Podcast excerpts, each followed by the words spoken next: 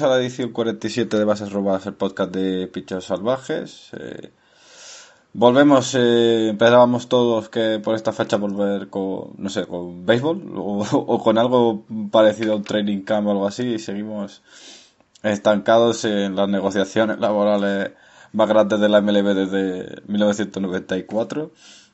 Parece que no hay visos de que vuelva la, liga el 4 de, de julio bueno, diciendo esto, seguramente mañana lleguen a un acuerdo y todo se resuelva de, manera plácida y nos jodan el podcast a las 24 horas de, de haberlo grabado, pero bueno, no, no pasa nada, eh, eh, es, es, lo que tiene, todo, todo sea eso.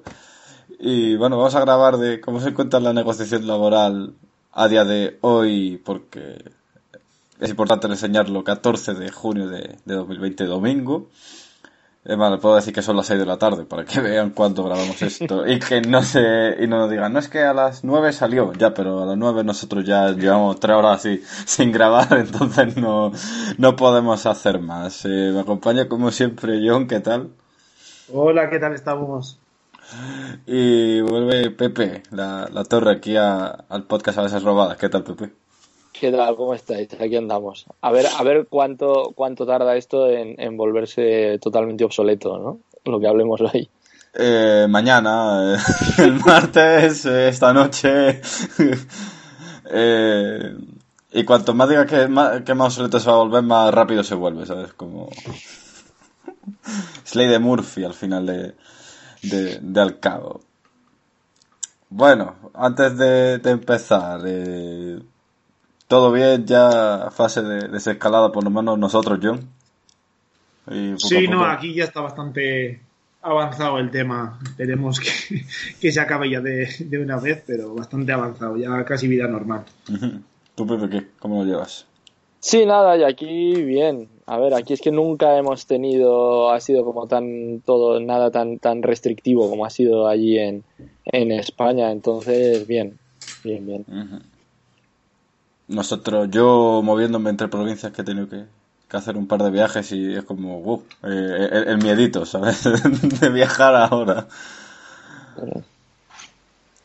Pero bueno, es, lo que tiene. Al final, mascarillas y, y para adelante.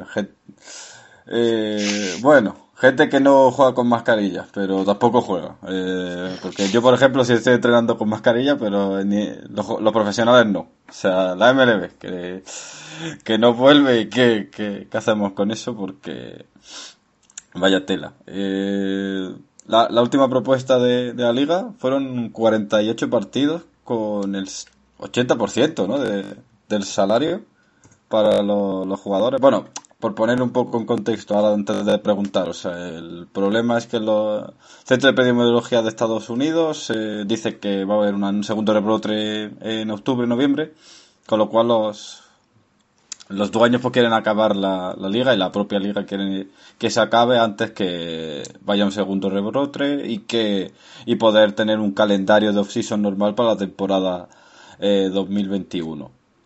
En principio, esa sería una de las problemáticas. Entonces, los jugadores, evidentemente, quieren jugar el máximo número de partidos con el salario completo de lo que le correspondería por la parte proporcional de esos partidos. Eh, la, la MLB no. La MLB, pues, de parte de los, de los dueños, dice que quiere jugar un número de partidos que le permita empezar la temporada regular, eh, terminar la temporada regular a finales de de septiembre y octubre, como siempre, para los playoffs, antes de que ocurra un, un posible rebot, rebrote perdón, y se queden con la, con la temporada a cuestas. O sea, si se han seguido, no sé, pues los podcasts de endorfinas, eh, las noticias, los podcasts que hemos ido nosotros grabando durante la, durante la pandemia, el par de ellos, eh, la MLB llegó a un acuerdo con, con los jugadores para poder extender la, la temporada hasta el 31 de noviembre eh, con un nuevo formato de, de playoff que eran a siete, con siete, que involucraron a siete equipos por, por liga, que le iba a dar más dinero a la, a la MLB, pero siempre y cuando pues se alcanzara ese acuerdo del nuevo formato de playoff lo tenía que aprobar los, los jugadores. Y claro, pues es bastante complicado porque ni siquiera han aprobado la, temporada regular como para poner ahora a regular los playoffs y los viajes de playoffs y las condiciones sanitarias. Hablando de las condiciones sanitarias, era un punto que ya prácticamente estaba acordado y la noche antes del draft sale que los jugadores, pues bueno, dicen que tiene que haber pequeñas modificaciones en base a la nueva información que hay sobre el coronavirus para que la liga pues se, se vuelva a poner en marcha. Con lo cual, parece que como John te pregunto a ti, ahora también a ti Pepe, como que hemos llegado a un punto en el que cada paso que hemos dado resulta que a la larga o al medio plazo es un paso que no se había dado. O sea, parecía que que los equipos, no los jugadores, hayan dejado muy claro que ellos querían jugar la, cobrar la parte proporcional de sus contratos. Ahora dice la, la, liga que eso nunca había sido parte de la negociación, lo cual es mentira, pero lo dicen. Eh, se habían acordado cuáles eran las condiciones sanitarias de los partidos y de los viajes y cómo limitarse. Eso estaba muy claro desde el día 16 de marzo. Pues llegamos al 14 de junio, tres meses después, y dicen los jugadores que eso tampoco está claro. Eh, como que al final todo paso que hemos dado hacia adelante se ha ido retrocediendo para atrás a, lo largo del tiempo, ¿no? Entonces te, pregunto a ti yo por qué. La cosa ahora, por ejemplo, eh, los jugadores quieren jugar alrededor de 72 partidos y cobrar su salario completo. La MLB propone entre 48 y 54 el, 80% del salario. Como que son posturas que son totalmente imposibles de alcanzar porque la de los jugadores implicaría tener que extender la temporada hasta noviembre, cosa que no quiere la liga. Y claro, para los jugadores la de la liga es difícil de hacer, e imposible de aceptar porque no cobrarían su salario completo. Que al final es parece que es la, el caballo de batalla. Los salarios sí, cuando termina la temporada, John. Sí, la verdad es que parece que el tema está, está sobre todo en lo del salario, ¿no? Yo creo que los jugadores están intentando forzar el tema de los partidos y tal, un intento de asegurarse por lo menos más, más salario, pero sí que parece que no se van a, mover de ahí. Es lo que en un principio se acordó el 26 de, de marzo. Eh, luego está el famoso correo de que habla de que los jugadores tenían el entendimiento también de que si finalmente no, se, no podía haber público en las gradas, que había que revisar el tema del pago. Pero, vamos, yo, a ver, los jugadores es entendible, ¿no? Que digan, nosotros hemos acordado esto, nos pagas por cada partido que juguemos y tal. Y los dueños yo creo que tienen más o menos claro que no quieren jugar eh, más allá de final de octubre, es decir, no quieren meterse en noviembre, diciembre. Yo creo que en parte por el miedo al, al rebrote, parte porque yo creo que ya han tanteado con las televisiones y las televisiones ya les han dicho que tienen sus programaciones ya preparadas y tal y que no les interesa pagar por béisbol en, en noviembre y por eso están los, los dueños tan agarrados a, a que no se juegue y estar intentando, pues eso, moverse un poco en cuanto a partidos. Yo creo que sí llegaron los dueños a ofrecer eh, algún partido más, en torno a 65-70 con ese 80%, pero los jugadores sí que querían más partidos y con el 100% de, del salario. Están intentando, eh, vamos a decir, tentar a los jugadores con meter más equipos en playoffs, eh, que sean playoffs más largos y eh, proponiéndoles que la, o sea, un bonus más grande por, por esos playoffs, un poco eh, diciendo os pagamos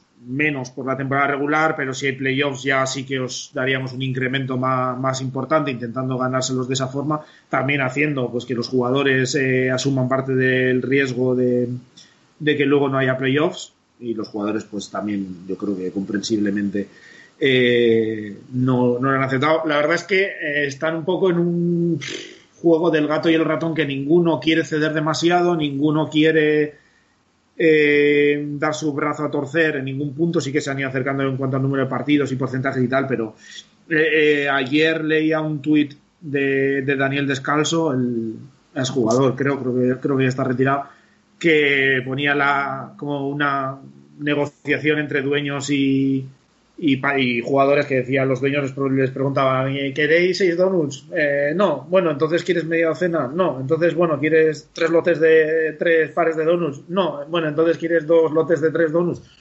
No, y, que están un poco los dueños intentando modificar, pero yo creo que tienen claro cuántos se pueden barra quieren gastar este, este año y están intentando por todos los medios que los jugadores lo acepten. Los jugadores están intentando por, todo, por todos los medios que se cobre el 100% y la verdad es que está muy, muy estancado. Yo siempre lo he dicho que el hecho de que esté la CBA tan cerca en la negociación, pues eh, hace que ambas partes estén obligadas a no ceder en ningún momento para que no para que lo que cedan ahora no se pueda aplicar o no se intente aplicar en, el nuevo CBA. Entonces, la verdad es que está bastante enquistado el asunto, ¿no? Y pues, parece que ahora mismo lo que han dicho los jugadores es no vamos a negociar más y decirnos cuánto, qué día tenemos que estar listos para, para sprint training o para jugar, cuántos partidos vamos a jugar, nos pagáis el 100% y, y ya veremos. Hay partes que dicen que luego la estrategia luego sería poner una demanda porque los dueños no han querido negociar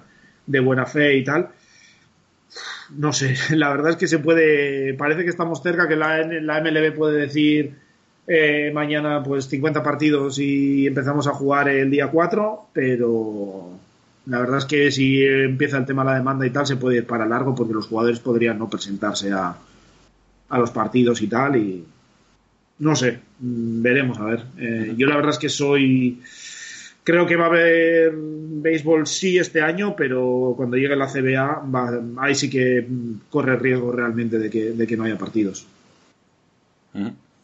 Bueno, Pepe, eh, eh, te digo, por ejemplo, le señalaba yo, ¿no? Que, que, fija, que, que bueno, que, que las televisiones, al final parece como que las televisiones tienen más poder ahora, no habiendo gente en, la, en las gradas y tal. De hecho, se rumoreaba que ESPN quería pagar eh, para emitir más partidos de para emitir más partidos de temporada regular, emitir en vez de uno a la semana, dos, incluso tres a la semana y, y que estaría dispuesto a pagar más dinero por eso a, corto plazo con el fin de de eso de, de llegar a, a, de tener programación en, los meses de, julio y agosto y septiembre eh, pero es curioso, ¿no? Como que parece que tienen más peso, evidentemente los ingresos tienen que tener mucho peso, ¿no? Pero como que si, si no hay jugadores, no, no hay partidos, ¿no? Al final. Entonces como que no hay una descompensación de poder al final en la negociación de que eh, se escucha, por lo menos yo no sé cómo lo ves tú, pero como que se está escuchando a ciertas partes y lo que decía John de que dijo Descalzo, ¿no? De que al final pues los equipos siempre ofrecían lo mismo porque no, no se quieren apear de ahí. O sea, ellos eh, todo el dinero que pueden venir de... O sea, quieren que los jugadores se aseguren una parte proporcional de pastel, pero si hay un incremento, pues ya tienes esto firmado, ¿no? A ver, yo creo que, es, o sea, que, las televisiones están mandando mucho en, en las negociaciones estas es una realidad. O sea, no lo estaremos oyendo, pero aquí las televisiones están mandando muchísimo, ¿no? Porque ya sea por, por casualidad mm, histórica o porque está así montado con cierta, con cierta intención, o sea, el calendario deportivo en Estados Unidos mm, encaja todo perfectamente y en cuanto, en cuanto mueves eh, una pieza que puede ser eh, pues meter el béisbol en noviembre, eh, ¿no? Pues ese, esa especie de puzzle ¿no? que tienen montado se, se, se, se deja de encajar, ¿no? Y entonces tienes un problema que se te empiezan a solapar pues la NFL con el béisbol, lo otro con el baloncesto y lo demás allá y tal.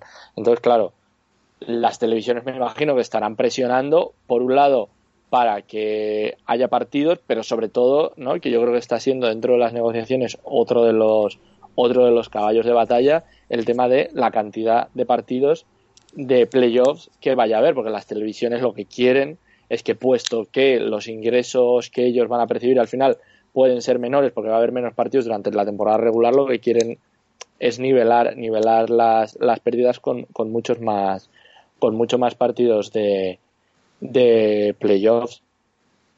Y yo creo que eso está siendo no capital en, en todo esto. Y me he ido por las nubes, no sé qué me que, estaba. No, no, no, sí, estamos hablando de, de la tele, sí, partido de... de la tele, ¿no? Sí, sí. Pero vamos, y en este sentido yo creo que aún no ha salido que yo no sé hasta qué punto alguien habrá presionado, vamos, seguro a, a, Manfred y a los equipos con el tema de las, ¿no? Con el tema de a ver cómo hacéis esto, porque lo mismo, como decidáis tener playoff en noviembre, no os vamos a pagar todo lo que os habíamos ofrecido o lo que creéis o, o, lo que o lo que vosotros creíais, ¿no? Hombre, yo estoy convencido de que ahí lo habían hablado. O sea, el hecho de que estuviesen ahí fuese, incluso en un primer momento, la propia MLB la que estaba planteando eh, retrasar los playoffs y tal, a que se hayan ahora empeñado en decir no, los playoffs se juegan en octubre y punto, y no se puede jugar más partidos porque se puede retrasar. Eh, las sospechas de que podría haber un rebrote en, otoño-invierno vienen de, lejos. Entonces yo creo que ha sido, han hablado con Fox, con tal, y les han dicho, oye, tenemos esta opción, eh, ¿cómo lo podríamos reestructurar? Tal, y les ha dicho el, canal que, sea. Eh, nosotros tenemos nuestras programaciones porque no solo los, la NFL o tal, sino eh, eventos que se han pospuesto precisamente a octubre, noviembre, diciembre, hay que meterlos también. La MLB no iba a tener hueco y pues, eh, pues, los dueños saben que o juegan en octubre o no van a ver el dinero de las televisiones probablemente. Entonces, pues, pues por eso se han encerrado ahora en decir, pues si hay que jugar solo 50 partidos y luego playoffs, pues se juega 50 partidos y luego playoffs no hay opción de jugar 120 y tal y jugar en noviembre o en diciembre en sitios eh, como es en estadios neutrales y tal. o, que se hubiera hecho a lo mejor como se hacía hace años, ¿no? Que se jugasen solo los, ¿no? los partidos que fueran 100 partidos, 80 partidos de temporada regular y luego unas series mundiales solo entre los dos campeones, ¿no? De cada división, por ejemplo. Sí, no sé, ahí podrían haber buscado alguna, alguna alternativa, pero claro, el tema es que precisamente los derechos de televisión, teniendo en cuenta que encima este año los ingresos que va a tener la MLB, a no ser que evolucione mucho la cosa, que no parece y se pueda meter el, eh, público en los estadios, porque en Estados Unidos parece que están yendo, en vez de hacia adelante, parece que están yendo hacia atrás con el tema. Eh, pues eh, todos los ingresos van a venir de la televisión. Entonces, y dentro de la televisión lo que da dinero son los playoffs. Entonces, lo que les interesa precisamente es lo que se está hablando de meter uno o dos equipos más en playoffs, alargarlo, que haya más series y intentar multiplicar ahí el dinero. Entonces, pues, la verdad es que si la televisión ya, ya estaba siendo una parte importante, pues ahora mismo para la MLB, pues lo es, lo es todo. Claro, a ver, tiene sentido por lo que hemos dicho, que es la, única parte de ingreso fijo que pueden tener, ¿no? Al final, eh, las televisiones locales y las televisiones nacionales. Eh, pero claro, al final es como que lo que me refería yo de que es que parece que estamos dando pasos atrás, ¿no? Es como que tú... Acordad eso, la, reunión del 26 de marzo se habló de que, bueno, que los playoffs se podían extender hasta noviembre, ¿no?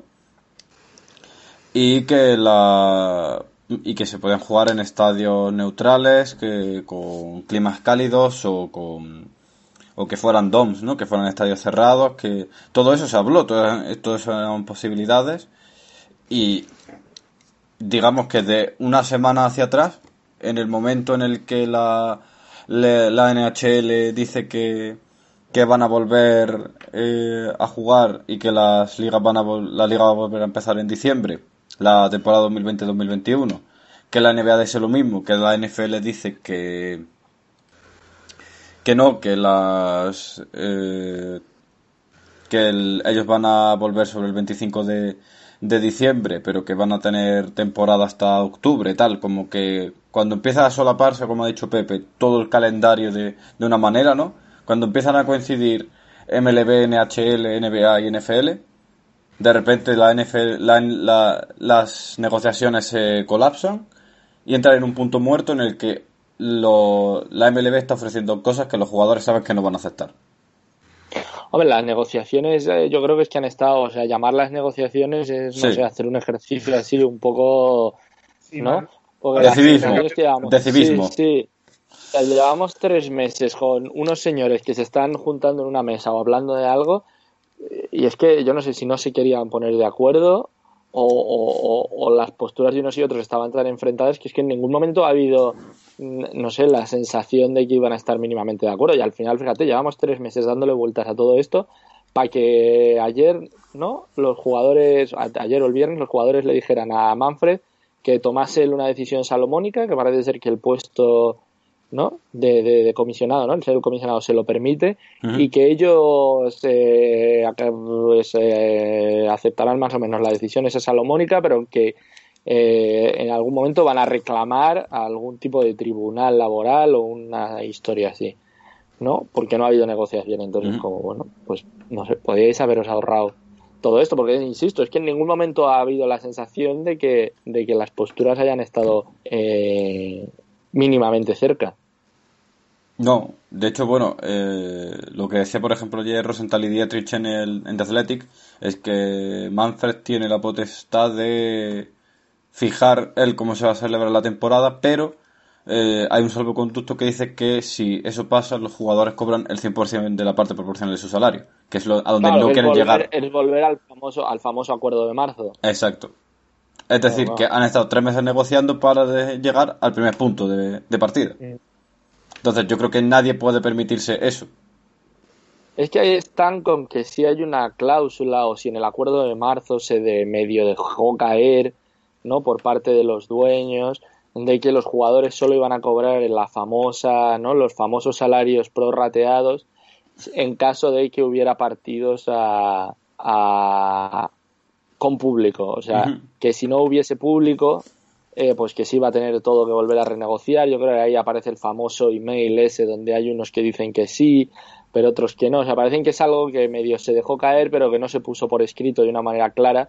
Y entonces pues están aferrando unos a que no se dijo y los otros a que sí. Entonces, bueno. es pues que el tema también con el correo ese, que sería lo que eh, a lo que se podría agarrar la, la MLB para negociar el, los recortes respecto a los salarios prorrateados es que el correo es un correo entre dos empleados de MLB, en el que uno de ellos había tenido una reunión con representantes del sindicato de jugadores el, día anterior y le está informando a su compañero un poco de, no, también hablé con tal persona eh, lo, hablamos y me preguntaron a ver si, esto era eh, con jugadores o sin jugadores y dice, yo ya les dije que nosotros entendíamos que esto es si hay jugadores y si no los hay pues habría que volver a, negociar, o sea, perdón, si habría espectadores y si no los hay habría que, volverlo a negociar y su, la respuesta del representante del sindicato fue, vale, ya nos lo imaginábamos, pero agradecemos que nos lo confirméis que va a ser así. Claro, supongo que al ser un correo entre dos empleados, la, asociación puede decir no, no es el acuerdo al que llegamos, eso lo pueden decir entre ellos, pero no es. Y claro, ahí es donde se monta todo el, el follón también un poco, ¿no? El hecho también de que la, la MLB esté dando datos de que si cada partido que se juegue sin público, pues pierde 640 mil dólares y tal pero que luego no presenten, que es una de las cosas que está pidiendo la, asociación, es que presenten sus, sus datos contables, sus libros de contabilidad, etcétera. Los equipos no los quieren presentar, pues al final, claro, los jugadores también no se creen los datos que, dan los, los, dueños, eh, el público y los periodistas en general, pues también surgen dudas respecto a qué veracidad tienen los datos que dan los dueños. Mm, es complejo, ¿no? Porque sí que están presentando que hasta un 40% creo que era de, los ingresos totales que tenía la MLB son ingresos dentro, dentro del estadio, sea por, por venta de entradas, sea por venta de merchandising en los estadios, sea por venta de perritos calientes y cervezas, y es un porcentaje muy grande, pero claro, no, no lo avalan de ninguna forma con datos oficiales, entonces, eh, pues claro, también yo creo que otro de los problemas que hay que lo demuestra eso es que hay muchísima desconfianza entre, entre las dos partes.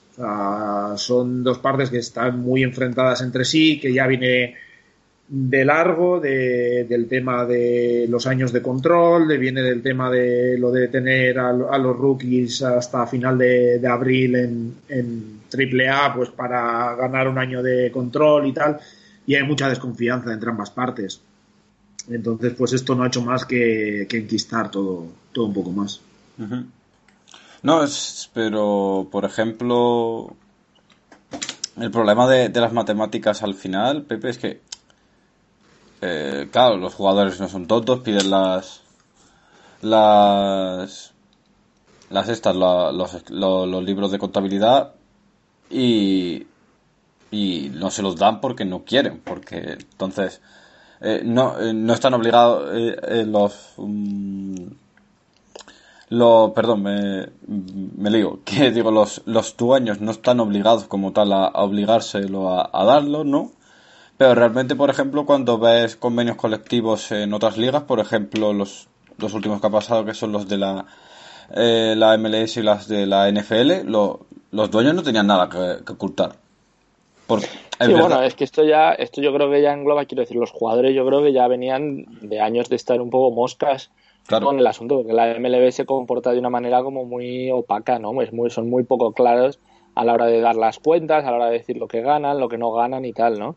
Entonces, en una de estas propuestas que ha habido por parte de, por parte de la por parte de la liga, ¿no? Después del, del famoso del famoso acuerdo de marzo, pues una de las cosas que dijo la liga es que lo que iban a hacer era repartir los beneficios, ¿no? El famoso 50-50 ese que iban a hacer.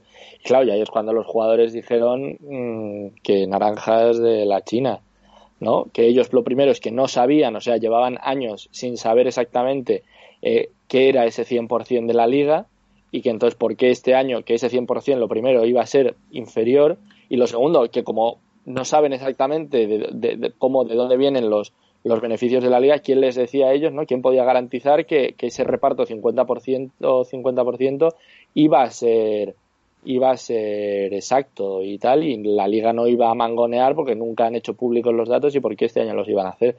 Entonces que pues se están juntando yo creo, o sea, en cierta manera no sé hasta qué punto los jugadores están aprovechando un poco para pasarles ¿no? ciertas facturas a la a la, a la MLB, ¿no? Y entonces pues se están comportando, digamos, como de una manera muy irracional, ¿no? Pero que por momentos, claro, está, no sé, yo la, la, la, sensación, ¿no? Llevábamos años en que la liga les estaba siempre comiendo la, la tostada a los jugadores y digamos que jugando mucho en su terreno y en estas negociaciones los, los jugadores comportándose como de una manera muy normal, o sea, como con sentido común, yo creo que les, les le han conseguido eh, le han devuelto, ¿no? Siempre han puesto la pelota siempre en el lado de la MLB y la MLB ha estado un poco torpe, un poco lenta.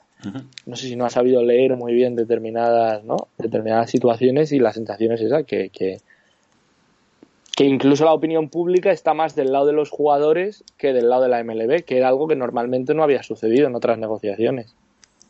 De hecho, por ejemplo, estábamos hablando fuera de, micro de, del dueño de los seis, ¿no? Bueno, por, poner en contexto, eh, los, Oakland Athletics están haciendo un nuevo estadio en, en Oakland, un estadio que le va a costar al club 500 millones de, de dólares. Que entonces eh, lo primero que dijeron con todo lo que ha pasado con, la, con las menores, que es que, bueno, pues se está despidiendo a, a un montón de gente, sobre todo jugadores con, con sueldos más altos, ¿no?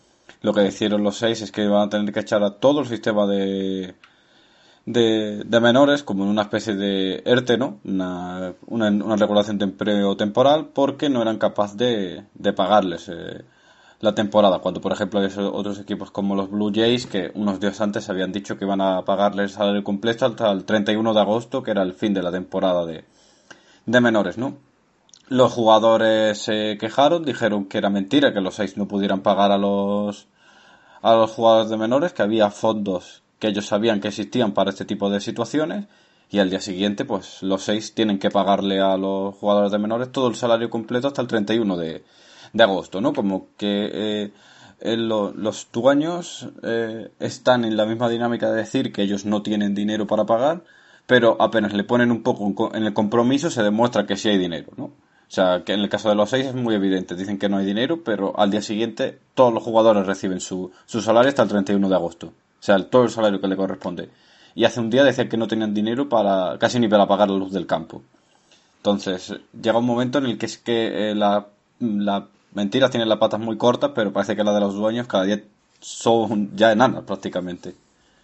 A ver, esto es un tema al final de la imagen de marca que quieran transmitir distintas, ¿no? Cada franquicia, pero desde luego hay equipos, ¿no? Los seis son uno y probablemente los Angels son los otros que están quedando un poco por los suelos, ¿no? Durante, durante, durante todo esto, ¿no? O sea, los Angels creo que han despedido a todos los scouts, por ejemplo, que deben también estar tratando, ¿no? A lo que es el personal, ¿no? De campo y, a distintos jugadores, ¿no? De las a los jugadores de las menores a distintos niveles también de una manera como muy poco humana, ¿no? Si, si queremos, ¿no? Y la impresión a día de hoy, yo esto se lo he oído a gente, ¿no? Que a día de hoy, claro, si tú tienes una oferta de dos equipos, eh, pues el día de mañana, una de los Angels y otra de los Royals, por ejemplo, que son uno de los de las franquicias que se ha comportado, digamos, de una manera como más, más humana quizá, ¿no?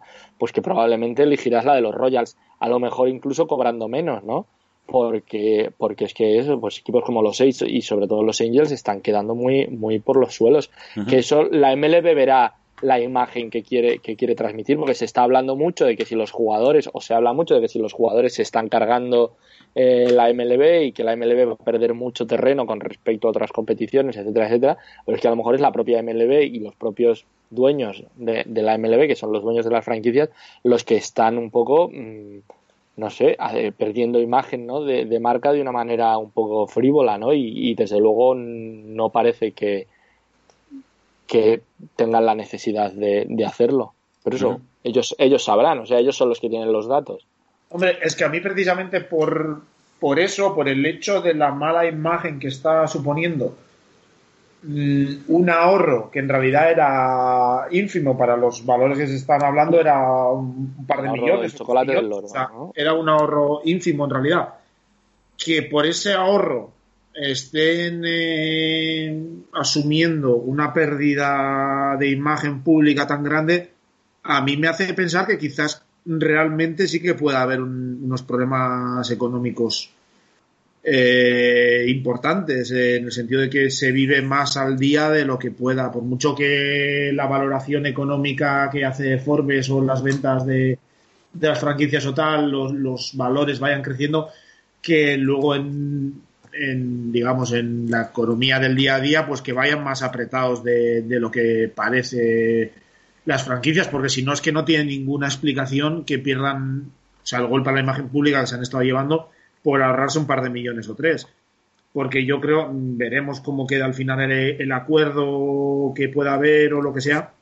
No sé si alguna de, alguno de los dos eh, lados quedará como perdedor, pero desde luego, la, mm, si ya venían con una imagen pública muy tocada y un apoyo en general del público claramente del lado de los jugadores, yo creo desde hace bastante tiempo, eh, la MLB lo ha intentado, en, sobre todo en los primeros pasos de, la negociación, con aquella escala de, bajada de sueldo dependiendo del total de, los salarios y tal, intentar, pues eso, enfrentar a la MLB, a la, asociación, pues los jugadores de distinto rango entre ellos e intentar de cara al público, pues ponerlo en una pelea de, de millonarios contra millonarios y tal pero la MLB al final le han ido saliendo todos los tiros por la culata y el golpe que se están llevando en, el frente de la opinión pública pues es, estratosférico. Al final está saliendo mm, todo mal, eh, todas eh, los recortes están diciendo dejar de pagar a jugadores, el, cortar contratos de, jugadores de ligas menores y tal. Eh, todo le, está saliendo mal, todos los periodistas principales, eh, Heyman, Passan, eh, Rosenthal, eh, Sherman y tal, todos les están criticando a tope. Y, justo ayer también sale la noticia de que habían firmado un nuevo acuerdo con TBS para los playoffs, un nuevo acuerdo económico y tal. y es que les está saliendo todo mal y al final en lo que están consiguiendo es que de cara a la próxima CBA, uno de, pues eso, de cara al poder de negociación, pues quién está quedando mal, quién tiene el apoyo del público, quién tiene eh, o quién no lo tiene, pues están llevando un golpe tremendo y están perdiendo todo el apoyo del público, los dueños, yo creo, en, los pasos que, han ido dando. Y también de cara a la comparación, antes decía Adrián, ¿no? se anuncia que vuelve la, la NHL, la NBA, etcétera, la MLB no, no empieza la temporada y yo creo que mm, es, sí supone una presión para, para, la MLB, no por el hecho de que la gente vaya a dejar de ver MLB, eh, sino por el hecho de que MLB llevaba ya varios años eh, viendo que sobre todo en el tema redes sociales, en el tema marketing, en el tema publicidad, etcétera, la NBA sobre todo le tenía ganada la batalla con mucha diferencia que estar intentando, rogándole prácticamente a Mike Trout, por ejemplo, que hiciese más anuncios, que intentase ser un poco más eh, la cara pública de la liga, etcétera, etcétera. Y, todo esto pues no le, no le ayuda de cara a que luego las empresas se quieran asociar con ellos a la hora de hacer publicidad o de, que las televisiones pues quieran pagar más eh, por esos playoffs, etcétera. Al final es, es todo un duro, un golpe, sobre todo en tema imagen pública, es un tema, o sea, un golpe durísimo desde mi, desde mi punto de vista. Claro, pero decías tú, mm, si tanto merece la pena, el, entre comillas, el hecho de que tu imagen pública, eh, o sea, lo reformulo, si te merece la pena que, eh, que perder tanta imagen pública porque no tienes ese dinero para poder eh, acometer por los gastos que te exigen con los jugadores de menores, con los, con los scouters, con tal, y se vive muy al día de lo como tal, ¿por qué después dan marcha atrás? ¿no? Porque, por ejemplo, los Angels no están, eh, despidieron a los Scouters, después lo que han hecho es eh, que los que cobran menos lo, lo han vuelto a, contratar. Eh, bueno, han cancelado la, la, carta de despido, entonces los que cobran más eh, van a ver una reducción de salario, con lo cual han dado marcha atrás, ¿no? Los seis decían que eh, era su ruina económica pagar a los jugadores de menores, pero al día siguiente les pagan entero. Entonces, eh, hasta qué punto es verdad que no tienen dinero cuando reculan tan rápido con todos los movimientos que hacen. O sea, para sí, no. Sí, no, pues yo creo que al final porque dinero que probablemente iban a utilizar para, para otras cosas, que lo querían guardar, que igual era también en parte una estrategia de, de negociación, o porque, o porque al final la cantidad tampoco era tan importante. O sea, era realmente un puño de millones que para lo que se está hablando eh, en general es apenas nada. Eh, pues porque la, presión, sobre todo desde, desde la prensa, ha sido tremenda. O sea, eh, cuando salía, creo que eran los Royals, que dijeron que ellos no iban a, despedir a nadie y, que iban a cuidar a todos sus, sus minor leaguers y tal saltaron todos los periodistas a aplaudir tremendamente mientras a Angels y, Athletic sobre todo les caían encima pues eh, supongo, a ver, entiendo que ese dinero pues lo, lo tendrían a mano guardado para alguna cosa o lo que sea, o lo habrán recortado de algún otro esto, de mantenimiento del estadio o algo, pero yo creo que están impulsados sobre todo por porque vieron que realmente el golpe que se estaban llevando de cara a la opinión pública pues era inasumible. Eh, porque, porque es así, o sea, que por, por ahorrarte 4 millones, pues se vayan, no sé si son 30, 40 menos leaguers a, la calle y los otros 60 pues no estén recibiendo ni, ni un solo dólar, pues es tremendo. Entonces, pues habrán tenido que buscar de donde sea el dinero pues para, para pagar, porque realmente que, que no les pagaran mm, por, porque no querían o lo que sea o tal, sabiendo la repercusión que iban a tener, no, no me lo creo. O sea, realmente yo creo que en un primer momento cuando dijeron, oye, no vamos a pagar, es porque realmente están en una situación que veían que era muy difícil de sostener para, para ellos. Y que además creo que habían dicho que iban a pagar hasta junio de momento, no sabían sí, hasta junio. más.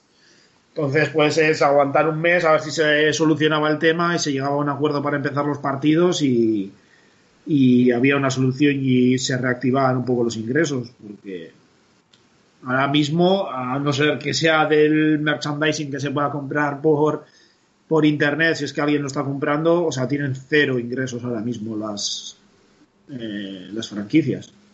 Mm. Entonces, al final, PP lo que hablamos de los libros, ¿no? Al final casi que es un tema de, transparencia, ¿no? El hecho de que nadie sepa cómo está la franquicia realmente hace que, uno, los jugadores piensen, no están ocultando cosas, dos, cada información que salga es como, vale, mmm, queremos, eh, eh, que, pues eso, queremos jugar, pero no sabemos las franquicias cuánto dinero tienen. No, nadie sabe, nadie sabe nada de, de cuánto dinero tienen y al final eso, el tema de la transparencia es los equipos te dicen que no tienen dinero, después reculan y si hay, porque no sabes de dónde viene ese dinero, pero de repente si hay. Entonces llega un punto en el que dices, hay dinero, no hay dinero, se puede empezar esto o no, pero es como... Mm.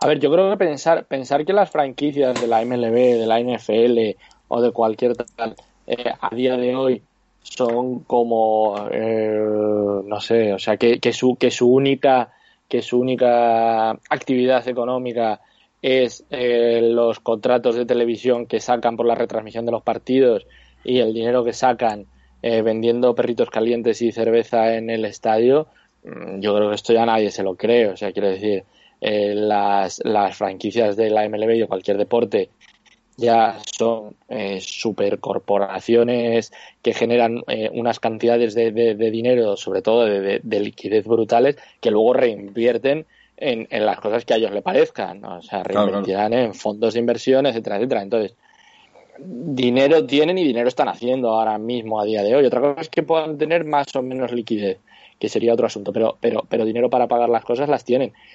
Y yo creo que los jugadores de esto son conscientes, ¿no? Sobre todo porque la, impresión que está viendo durante todas las negociaciones es que un poco las, las cabezas visibles del sindicato no están siendo eh, los propios empleados del sindicato, sino que están siendo los agentes de los jugadores que están, yo creo, acostumbrados más a moverse en este, en este mundo ¿no? de, de negociaciones empresariales de, de, alto nivel y entonces saben muy bien ¿no? cómo funcionan las franquicias a día de hoy y tal. Y yo creo que ese está siendo el problema. O sea, no sé si hasta qué punto se está enfocando todo ¿no? de una manera distinta a como se solían enfocar las negociaciones en otros años, ¿no? Pero eso, pues tenemos los Dodgers que son propiedad, ¿no? De, de, un, de un grupo financiero que debe tener 50 empresas diversificadas en muchísimas cosas Tienes los Marlins, que parece que la, eh, los ha comprado Jeter, pero Jeter no es más que eh, ¿no? La, la, imagen la cabeza visible. Super, claro, de otro supergrupo. Y, sigues así y, seguramente todos los todos los equipos de, de, la MLB funcionan de esta manera. Entonces liquidez hay, o sea, dinero hay, la liquidez sería otro asunto y los jugadores yo creo que es un poco lo que están diciendo en plan de miren, ustedes están ahí eh, ganando una cantidad de dinero brutal con el béisbol y con otras muchas cosas y pues a nosotros nos pagan, ¿no? Mm. Bueno, por ejemplo, los Braves, que es propiedad de, de Sinclair, que, al final, eh, por ejemplo, es la dueña de la Fórmula 1, no es el único... Eh, no, no, es el único activo que tienen y tienen como es, eh, 100 televisiones a lo largo de Estados Unidos y Canadá. Entonces, eh, por eso. Mm, o sea, no, no ingresan cero. Eh, los Braves sí, pero la empresa que, que, que posa los Braves no lo hace. O sea, o sea los, los Braves ahora mismo están ingresando cero dólares. Pero la Fórmula 1 empieza de aquí a dos semanas. Y ya han recibido un avance de pago de, la, de, las televisiones, por ejemplo, ¿no? Pero ahí entiendo que la idea será de, de, de los propietarios que cada uno de sus negocios sean independientes entre sí, no. Claro, evidentemente, evidentemente. No pagar, o sea, que sean auto, autosostenibles también, en el sentido de no tener que pagar eh, los, el salario de, de, Freddy Freeman con los ingresos de televisión de, pero, la, pero me imagino que si, que si los, que si los Braves, por ejemplo, en este caso, hacen ese razonamiento, Freddy Freeman le dirá, oiga, pues los beneficios que ustedes tuvieron el año pasado con los Atlanta Braves y que decidieron reinvertir en este otro asunto para tal, pues a lo mejor lo que tienen que hacer es guardar eh, esos beneficios ¿no? que tuvieron en un fondo de, de, ¿no? de reservas o de tal para prevenir este tipo de asuntos que estamos sufriendo este año, ¿no? O sea, si los beneficios que ustedes tienen con el béisbol o con otros asuntos no los quieren luego utilizar para pagar eh, las pérdidas que pueden tener en el béisbol, cuando ustedes tengan beneficios con el béisbol no se los lleven a otro asunto, ¿no? Entonces, bueno, no sé. Claro, que, que al final es el fondo de la cuestión, ¿no? Porque si nosotros supiéramos cómo los Braves tienen su libro financiero, podríamos saber, pues, quién te dice a ti, que es el, al final es un poco, no conspiranoico, sino, pero pensar un poco eh, de más, decir, oye, en Holanda eh, han hecho un circuito nuevo, para que la temporada de Fórmula 1 se corra allí, que eh, esa empresa, la empresa Fórmula 1, que es propiedad de Sinclair, ha pagado mucho dinero para que ese circuito se haga. ¿Quién te dice a ti que lo que no ha producido Freddy Freeman no ha ido a un circuito en, en Holanda para que se corra Fórmula 1? No lo sabes. o sea, eh, tiendes a pensar que los negocios son autosostenibles, pero ¿quién te dice a ti que, por ejemplo, que los Braves estos dos años, eh, esos ingresos que han tenido además por jugar en playoff, no se hayan reinvertido en un circuito en Azerbaiyán? No lo sabes, pero como nadie te dice que eso sea verdad, ni eso sea mentira, entonces al final es un poco pena de telediario, pero dices, hasta que no me digas que esto no existe, yo no puedo fiarme de ti. Entonces que al final ese es el punto de la cuestión. El punto de la cuestión es, los jugadores quieren cobrar todo el salario, su parte proporcional, si se juegan 70 partidos, pues decir, bien, mi sueldo son 10 millones, entre 362 por 70, eso es lo que voy a cobrar este año, y cobrarlo completo, y después decir, oye, si no tenemos dinero, pues demuéstrame que no tienes dinero, y entonces ya veremos qué haremos, pero demuéstrame primero que no tienes. Pero nadie. Sí, yo, esa parte la entiendo, ¿eh? Yo que, que los dueños no tengan que presentar sus que no sé, debe de ser un tema que viene de, de la exención de la ley antimonopolio que tiene la, la, MLB y tal. Sí, la tiene, la tiene. Mm. Pero, pero yo realmente que, que los equipos no tengan que presentar sus cuentas como cualquier otra empresa, pues me parece un poco increíble, ¿no? Y, y porque al final Claro, ahí también ellos pierden mucha credibilidad en el sentido de eh, pretendes que nosotros nos creamos que tú tienes eh, X pérdidas, pero que es algo que podrías demostrar de una manera súper sencilla, sacando, llevando en un pendrive el Excel con las pérdidas y las ganancias y no lo quieres hacer, pues, eh, hombre, pues huele un poco a, chamusquina y es normal que también la gente cuando lo vea, pues diga, hostia, pues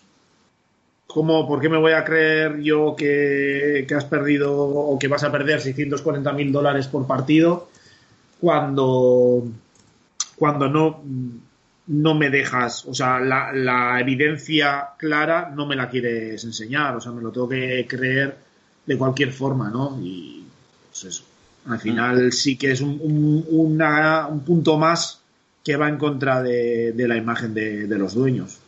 La verdad es que les está saliendo la pelea bastante, bastante cara, creo yo. Sí, es que al final es otra mosca en el revólver, ¿no? O sea, de ellos, mm, evidentemente, eh, eh, están eh, en el evidentemente el derecho, digamos, de, de, negociación de decir, oye, no queremos pagar todo, ¿no? Porque... Y la excusa que dicen ellos es no podemos pagar todo, ¿vale? Esa es la excusa y, y, y es legítima, pero cuando te dicen, oye, ¿por qué no? y que digan, no, es que, es que no hay perritos calientes, es un poco raro, ¿no? Porque en, en dos años la, la MLB ha ingresado eh, mil millones más de dólares. En dos años, ¿eh? Sea, es como... Eh, en 2017 ingresó mil millones y el año pasado ingresó 10.100 millones. Es la segunda liga deportiva más grande del mundo, después de la NFL. O sea, que te digan que no se puede ingresar dinero porque la gente que cada vez va menos a los campos mm, no paga perritos calientes es raro.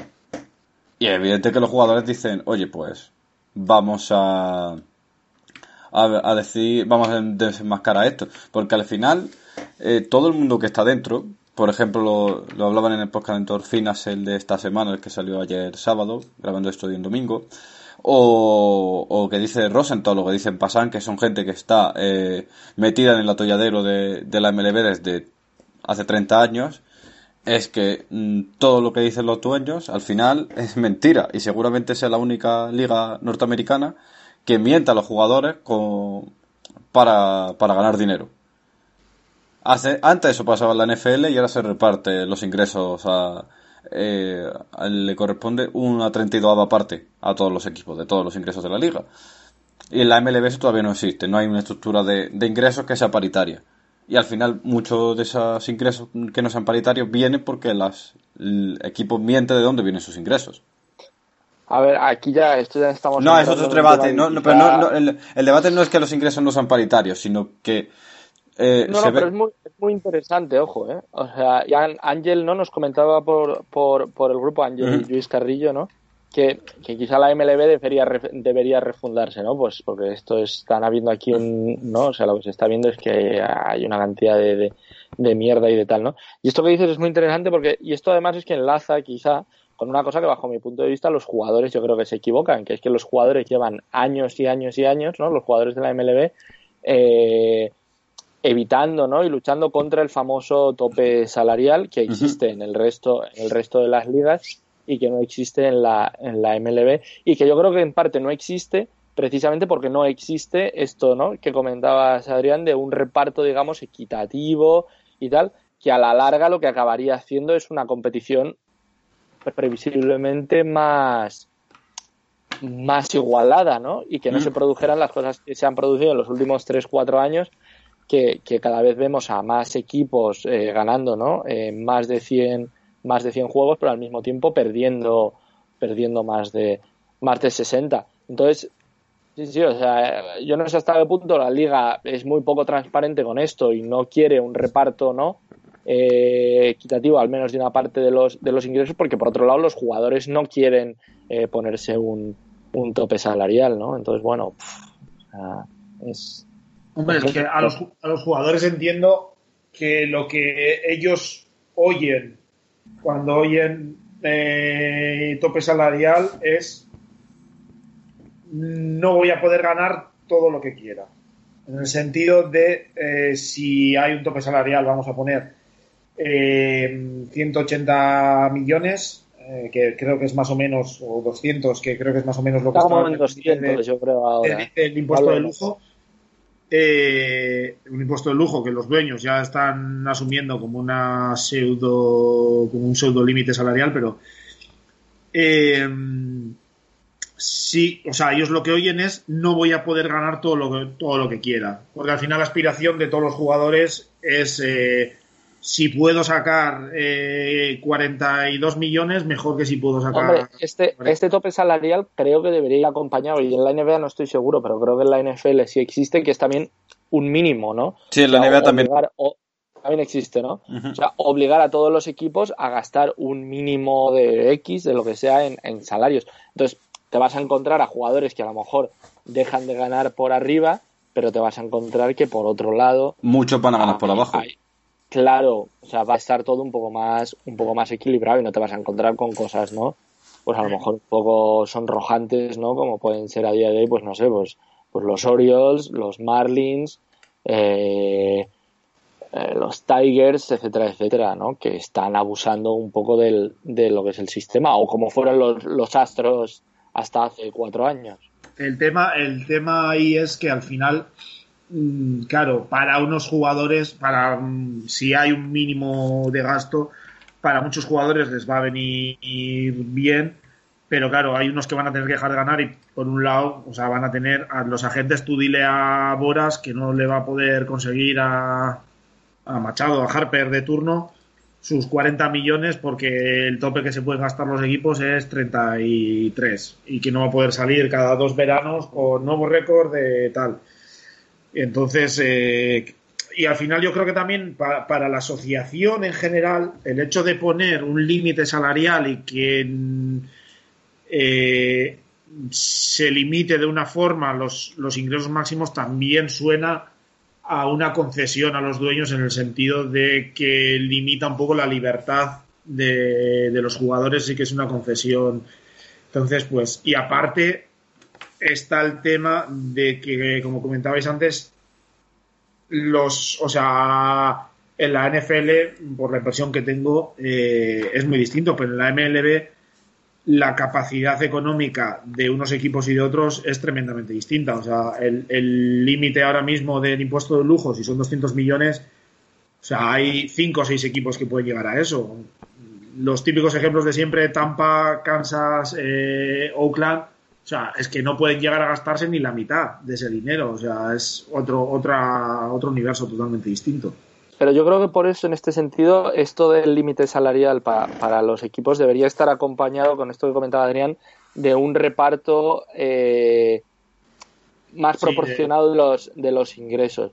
Y luego yo creo que los, los jugadores, yo ya en esto me, vengo arriba, ¿no? Y como estábamos con eso que ha dicho Ángel de lo que sería una refundación o tal de la MLB, quiero decir, creo que los jugadores podrían aprovechar este tema de aceptar eh, un límite un límite salarial para ellos al mismo tiempo exigir eh, un replanteamiento total de lo que es la agencia libre, eh, los años de control que tienen los equipos sobre un jugador, etcétera, etcétera. Porque lo que estamos viendo ahora es que los jugadores cada vez, eh, o sea, digamos que, la edad de rendimiento de, un jugador de béisbol que solía ser tardío, entre comillas, de un jugador de fútbol o de baloncesto, a lo mejor su, su, su, mejor momento son los 25 o los 26 años, un jugador de béisbol solía ser en torno a los 30, una cosa así, ¿no? Y es por esto que digamos que la agencia libre con los seis años de control, ¿no? Que tenían los equipos desde que un jugador debutaba en grandes ligas hasta que luego salía la agencia libre, pues resultaba más o menos beneficioso para los jugadores porque un jugador te salía a la agencia libre cuando tenía unos veintipico, treinta años, se supone que estaba en su cima y entonces conseguía el contrato de su vida, pero lo que estamos viendo ahora últimamente es que los jugadores, pues por un tema, yo no sé si de que se ha ajustado mucho con el tema del desarrollo, etcétera, etcétera, son mejores a los 24 o 25 años cuando aún están bajo control de los equipos y que luego cuando, cuando los jugadores salen a la agencia libre no se les da todo el dinero que los jugadores hubiesen recibido en otro momento porque digamos que ya los equipos estiman que su que su pico ha pasado, ¿no? Entonces quizá los jugadores podrían aceptar este límite salarial si al mismo tiempo a ellos se les da algo en, en, el tema de cambiar, ¿no? Lo que es todo el tema de, de los años de control, eh, la manipulación famosa de contrato que han hecho, por ejemplo, los Caps con Chris Bryan, etcétera, etcétera. O sea, quiero decir que hay opciones, opciones por parte de los jugadores para aceptar eso y conseguir llevárselo a, su terreno por, Pero es que yo ahí eso estoy convencido de que es algo que los jugadores iban a sacar o iban a intentar corregir sí o sí en el próximo CBA. Por lo menos un año menos de control de, los equipos, que se quite la, la manipulación esa, que también son, yo creo que son dos cosas que son en parte por lo menos culpa de, de la asociación en, porque yo recuerdo cuando la última negociación del CBA, o sea, había leído un artículo que ponía que mientras los dueños les estaban colando todo esto por un lado, los, jugadores lo que estaban pidiendo era cosas como que les pusiesen un chef especialista en nutrición deportiva en el sprint training y que en los autobuses del sprint training tuviesen dos asientos por jugador en vez de uno para ir más cómodos. Y por el otro lado les estaban metiendo todas esas tortas los dueños. Entonces yo creo que eso es algo que van a sacar sí o sí porque la, la, yo creo que los jugadores se han dado cuenta de la cagada que hicieron la otra vez y que va a ser sí o sí. Si los dueños a cambio de eso van a poder meter el salary cap, pues puede ser una, cuestión.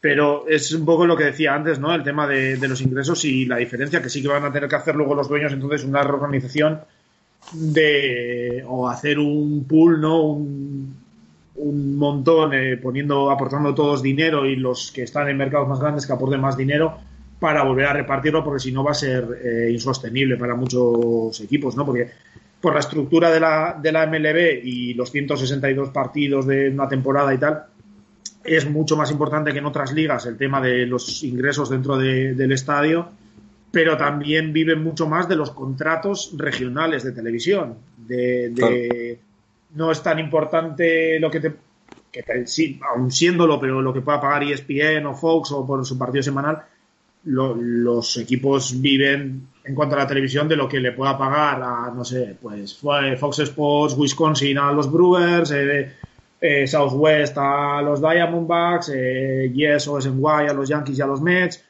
Eh, y claro, no es lo mismo el mercado, por ejemplo, que puede tener Boston en eh, o los Red Sox en Boston o el que pueda tener Kansas City ahí en Missouri, pues que está un poco más... Eh, que es un mercado mucho más pequeño, con menos población, etcétera, y por tanto lo que te va a pagar el canal que sea, que no sé cuál es ahora mismo el que, el que emite a, a los Royals, pues el dinero que va a poder pagar va a ser mucho, mucho menor y va a seguir manteniendo, eh, o sea, va a seguir habiendo una disparidad de ingresos. Entonces van a tener, va a suponer que si consiguen un límite salarial, que el, reparto del dinero que puedan hacer los, los equipos entre ellos, pues tengan que negociar mucho. Y claro, siendo la estructura como es hoy en día, de que en muchos casos los dueños de las empresas son eh, aparte de multimillonarios, pues incluso son holdings de empresas, eh, pues este tipo de cosas, pues va a ser difícil convencer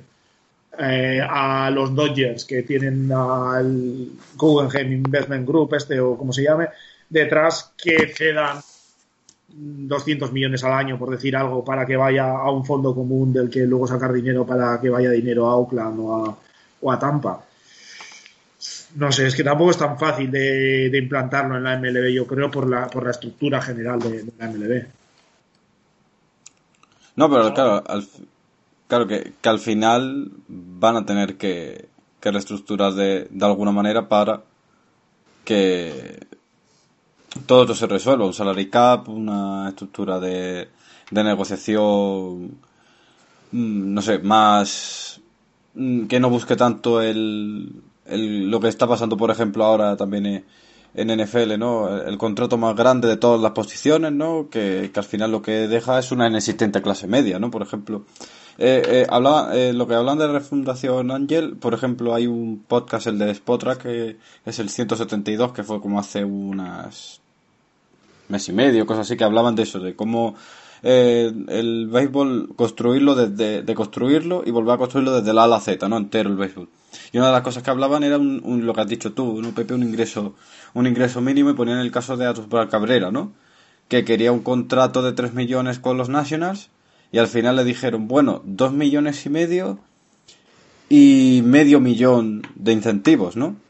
Que y los incentivos son eh, batear por encima de, no sé, de, creo que era de, de 8.50, jugar más de, de 60, de 80 partidos creo, de 90 partidos, eh, llegar a playoff, en playoff jugar dos rondas, es decir, que para Cabrera aspirar al dinero que quería, eh, tenían que pasar una serie de circunstancias que lo mismo no se daban nunca. Y estamos hablando de un tío que... Esos, esos, contratos en el béisbol han sido muy, muy, muy, muy raros. ¿eh?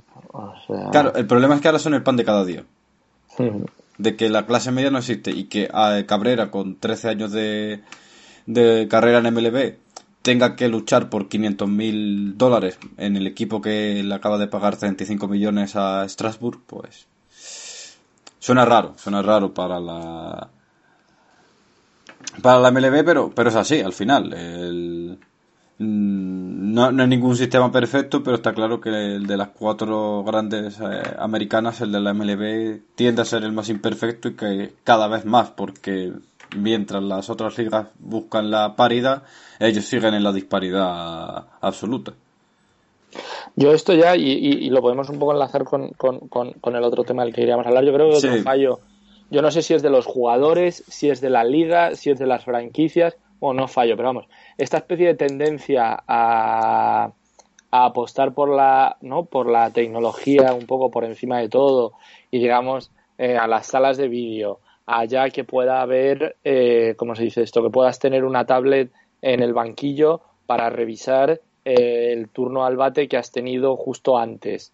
El tener 50 datos, todo en tiempo real, que te están diciendo y que eso, y que, digamos, acaba incurriendo en trampas o presuntas trampas y tal. Yo creo que esto también perjudica a la clase media y a los jugadores veteranos, porque además esta clase media y estos jugadores veteranos, cuyo quizá gran eh, gran cualidad o gran ventaja es que después de años en la liga, pues conocen a muchísimos bateadores, están más eh, o a muchos lanzadores, están familiarizados eh, con ajustes, ¿no? Son tipos, digamos, que, que, lo que venden un poco, ¿no? Es esa veteranía, pues es gente que se está quedando fuera de la liga muy, muy rápidamente, precisamente porque eh, pues estos conocimientos, ¿no? Que, que, que eran adquiridos de una manera un tanto artesanal, pues ahora mismo los consigues gracias a gracias a la tecnología. Entonces yo no sé hasta qué punto todo esto que hablamos pasaría al menos bajo mi punto de vista, al menos no estoy hablando de acabar con la tecnología, porque tampoco hay que ser realista,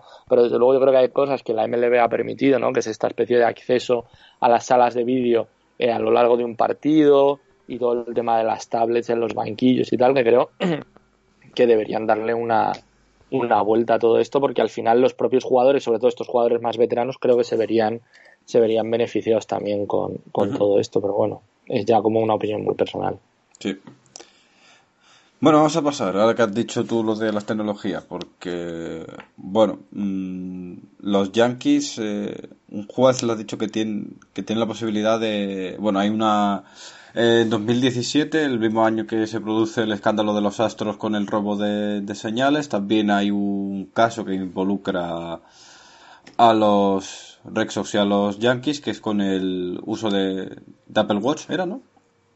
Sí, con un Apple Watch. Con un Apple Watch eh, que también se utilizaban para robar señales y mandar ciertos órdenes desde el banquillo a los, a los jugadores.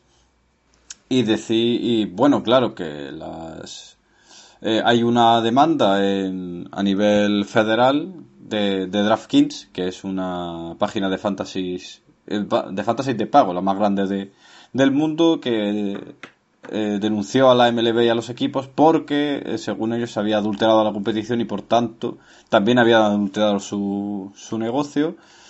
Digamos que eso tampoco ha llegado a mucho buen puerto porque es imposible de demostrar que los, que los Yankees intentaran ganar adulteran en base a tu, a tu negocio porque al final los Yankees intentan ganar de una manera más o menos legal pero intentan ganar siempre igual que la gran mayoría de equipos, ¿no? Entonces, pues como que la, el, esta, esta adulteración de la liga no se puede demostrar. El caso es que la MLB tuvo una investigación interna que no llegó a mucho y que los, eh, el propio Kings hizo una investigación externa en la propia liga. solicitaron esta investigación externa, el juez la aceptó y resulta que la MLB pues publicó menos datos de lo que debería en base a los a lo que hicieron los Yankees realmente, ¿no? Esto no se ha estos datos no se han puesto a la luz pública, pero sí deja caer que eh, la MLB conocía más datos de lo que realmente se publicó que hicieron los, los Yankees y que en cierta manera los protegieron y que si no hubiera llegado a un juez federal en este caso en Estados Unidos, pues nunca se habrían sabido, ¿no? Entonces, pues, corrígeme Pepe que lo has explicado tú antes bastante bien fuera de micro, pero es como que los Yankees tienen una posibilidad de mandar una carta disculpando y reconociendo que esto había pasado, ¿no? Sí, básicamente un poco yo creo que lo que se ha dicho es que exactamente que los Yankees den una explicación, que se va a hacer, va a haber algún tipo, ¿no? Que se va a hacer público un poco todo esto y que los Yankees digan un poco lo que, lo que opinan del tema. A ver, es una chorrada, yo creo. O sea, parece ser que, que, no va a haber, o sea, que no va a haber ningún tipo de, sanción para los Yankees ni nada. Lo que se parece es que, pues, los Yankees antes, ¿no? Del famoso asunto aquel del 2017 con los Red Sox, que parece que marca un poco el principio de toda esta psicosis del robo de señales que luego ha acabado, ¿no? Pues con el escándalo de los de los Astros y las latas en 2017 y luego de los Red Sox en 2018, pues que los Yankees ya estaban haciendo algo un poco así sospechoso que estaba relacionado con el teléfono que hay, que llamando al bullpen, que patatín, que patatán para ver si si conseguían pues pues más que robar me atrevería a decir a descifrar, ¿no? Quizás más preciso las señales entre el catcher y el pitcher y el pitcher rival. Entonces, bueno, sin más, yo creo que esto un poco lo que pone de manifiesto es que hay una serie de prácticas que yo creo que en ningún equipo las ha llevado tan lejos como los Astros, pero que absolutamente las 30 franquicias de la MLB en mayor o menor medida eh, hacen algo, no sé si ilegal, pero desde luego eh, poco ético para, para intentar ver las señales que hacen que hacen los entre catcher y pitcher y tal, que bueno, pues, tampoco es tan grave. Quiero decir, no sé si se hace, se vuelve un poco uno un poco cínico, ¿no? Pero vamos, que esto es antiguo como el béisbol, lo que pasa es que las tecnologías lo han sacado todo un poco de quicio, ¿no? Sí, no, yo creo que también un poco lo que decía Ángel del tema de, de la refundación de, la MLB y tal, también viene un poco en, en este sentido, ¿no? Porque ha quedado un poco el, no sé, eso del tema de que debe haber una carta que no se abrió en su día, donde un poco se, se podría señalar a gente y tal. Eh, pues ahora los Yankees, o sea, está pidiendo DraftKings que esa carta se abra para ver a ver qué, qué pudo pasar ahí y tal. Y están tanto la MLB como los Yankees pues eh, diciendo que no, porque podía repercutir a la imagen pública de bastante gente y tal. Y, pues es un poco eso, ¿no? Esa sensación de que hay demasiadas cosas ocultas ahora mismo, ¿no? Demasiado tema de robo de señales, de dopajes, luego el tema de la negociación actual que hablábamos antes, el tema del draft, de que hay demasiadas cosas que no concuerdan, demasiadas cosas ocultas y como que se ha ido todo enquistando un poco, ¿no? El hecho de que no se quiera abrir y reconocer el, eh, pues quién puede haber metido la pata o quién ha podido hacer eh, trampas y tal. Pues va un poco en ese sentido. Yo creo que lo más grave seguramente es el, mero hecho de que se esté intentando que no se abra, ¿no? sí, sí, mm. Más que el hecho, porque lo que pareció en su día eh, del Apple Watch y tal, pues no pareció excesivamente, o no se le dio tanto bombo, ¿no? Porque es lo que tú dices, o sea, esto viene el tema de utilizar tecnología para robar señas y pasarlas. Por eso. Eh, esto viene de, desde que está el béisbol, ¿no? En los años, no sé si era 20 o 30, ya estaban robando bases creo que eran los Athletics con, con eh, joder, con prismáticos y luego pasándoselas al coach de tercera base con un cable pelado que daba un charco donde ponía el este y le daba una descarga en el pie. Eh, entonces, mm, eso viene desde el principio y ahora se ha dado un poco más y yo creo que se está montando un, cúmulo en torno a, la MLB de demasiadas cosas que no cuadran, ¿no? La gestión también que está en las ligas menores con ahora que van a desaparecer 40 equipos, todos los jugadores que se han despedido ahora, el, lo que se lleva hablando de bastante tiempo de cómo vive, o sea, de, que no se paga probablemente a los, a los minor leagues lo suficiente para tener una vida más o menos eh, cómoda. Eh, pues el tema de las academias en la República Dominicana y todos estos scouts pues que van haciendo promesas un poco para sacar dinero pues que hay demasiadas cosas un poco turbias, ¿no? Probablemente lo de lo de la carta esta sea lo menos importante, pero bueno, pues es un, un granito más de arena a toda la montaña que se está haciendo. Parece que como que la MLB va a escándalo cada mes, ¿no? O sea, si no es los scouts es la negociación, si no es la minor league si son los despidos, si no es el dinero es otra cosa. Parece como que eh, bueno, lo, Exacto, como decía Rodrigo, ¿no? El otro día en, nuestro grupo, que era como, bueno, pues llevamos nueve meses en crisis, ¿no? Que pasa una cosa y después pasa otra y después eh, llevamos, mm, que parece la MLB más que una liga deportiva, un parlamento, ¿no? Básicamente, al final. Como que siempre hay un escándalo, como todo es casi más político que deportivo al final. Sí, desde luego, desde, desde que se acabaron las series mundiales, o sea, es que no se ha vuelto prácticamente a hablar de nada más. Ahora con el draft un poco de, algo de algunos jugadores, pero todo lo que se ha hablado es economía, política, eh, derecho. Escándalo. Eh, para, seguir la actualidad de la MLB en los últimos meses hay que hacer más tres carreras universitarias que, que echarle horas delante de la tele viendo cómo lanza Colo, cómo batea Céspedes, no lo sé. Es un poco, un poco complejo todo. No sé, Pepe, si tienes algo más que, añadir. Le funda la, la MLB en, cinco minutos. Eh, el ejercicio. No, yo ya, por, echar, por echar un poco de leña, por echar un poco de leña al fuego. Eh, joder, es que, es que es muy divertido. Eh, quién, quién, quién estaba, ¿no? ahora que ha salido esto, de que los Yankees presuntamente hicieron algo así un poco tal en 2015 y 2016, es que hay un tipo que está en el centro de todas. O sea, quién estaba en, en los Yankees en 2015 y 2016 y que justo estaba luego en los Astros en 2017 y es Carlos Beltrán.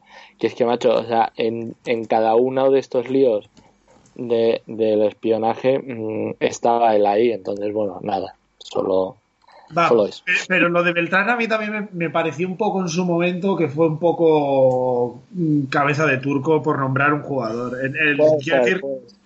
con, el, tema de los astros, ¿eh? porque eh, cuando salió lo de los astros, que ahora ha salido Cora también diciendo, pues eso, que sí, que él tiene culpa, pero que no se tiene que comer él solo todo el este.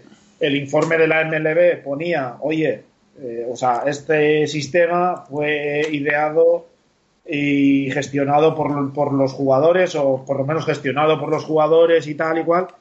Y sí, incluso se decía que Hinch había destrozado a batazos dos veces el monitor y él se comió la sanción. Y el único jugador que se mencionaba por nombre y apellido de todos los jugadores de la plantilla era Carlos Beltrán, que casualmente es el único que estaba retirado ya Mm, y un mm, poco al que pues bueno no le no estaba ya metido en la asociación pues no le se evitaban poner sanciones a los de la asociación y Carlos Beltrán pues que apechugara como que le, le cayera un poco que tendría toda su culpa y no, no le quiero esculpar pero parece un poco yo creo que también un poco la caída en ese sentido de de pues bueno un poco de cabeza de, de turco un poco de eso creo que también hay Mm.